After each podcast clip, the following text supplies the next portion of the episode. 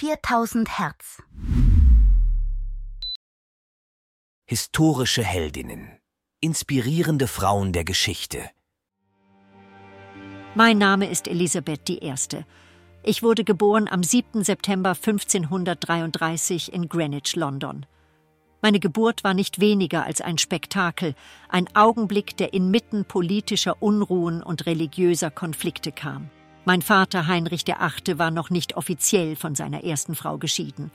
Als er meine Mutter, eine Hofdame, heiratete, so galt ich als uneheliches Kind. Meine frühen Jahre waren von Unsicherheit geprägt. Mit der Enthauptung meiner Mutter, als ich gerade mal zwei Jahre alt war, begann ein Leben in ständiger Gefahr und Anfechtung. Doch jede Herausforderung schmiedete in mir eine unerschütterliche Stärke und Entschlossenheit.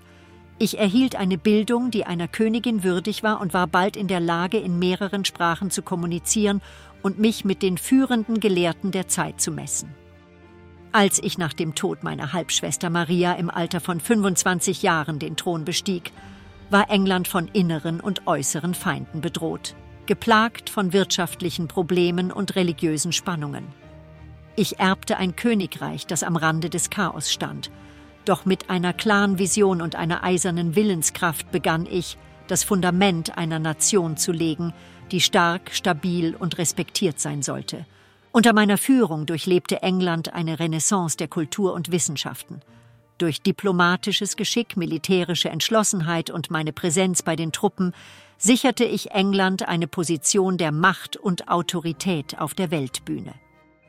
Meine Regierungszeit, oft als elisabethanisches Zeitalter bezeichnet, war nicht nur eine Ära des Wohlstands und des kulturellen Aufschwungs, sondern auch Zeugnis meiner unerschütterlichen Hingabe und Pflichterfüllung gegenüber meinem Volk.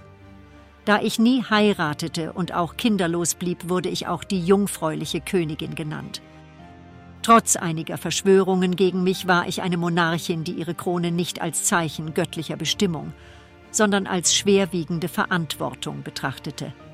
In einer Zeit, in der Frauen kaum als Führungspersönlichkeiten anerkannt wurden, stand ich fest und unerschrocken, leitete mit Weisheit und Mut und inspirierte die Generationen, die mir folgen sollten.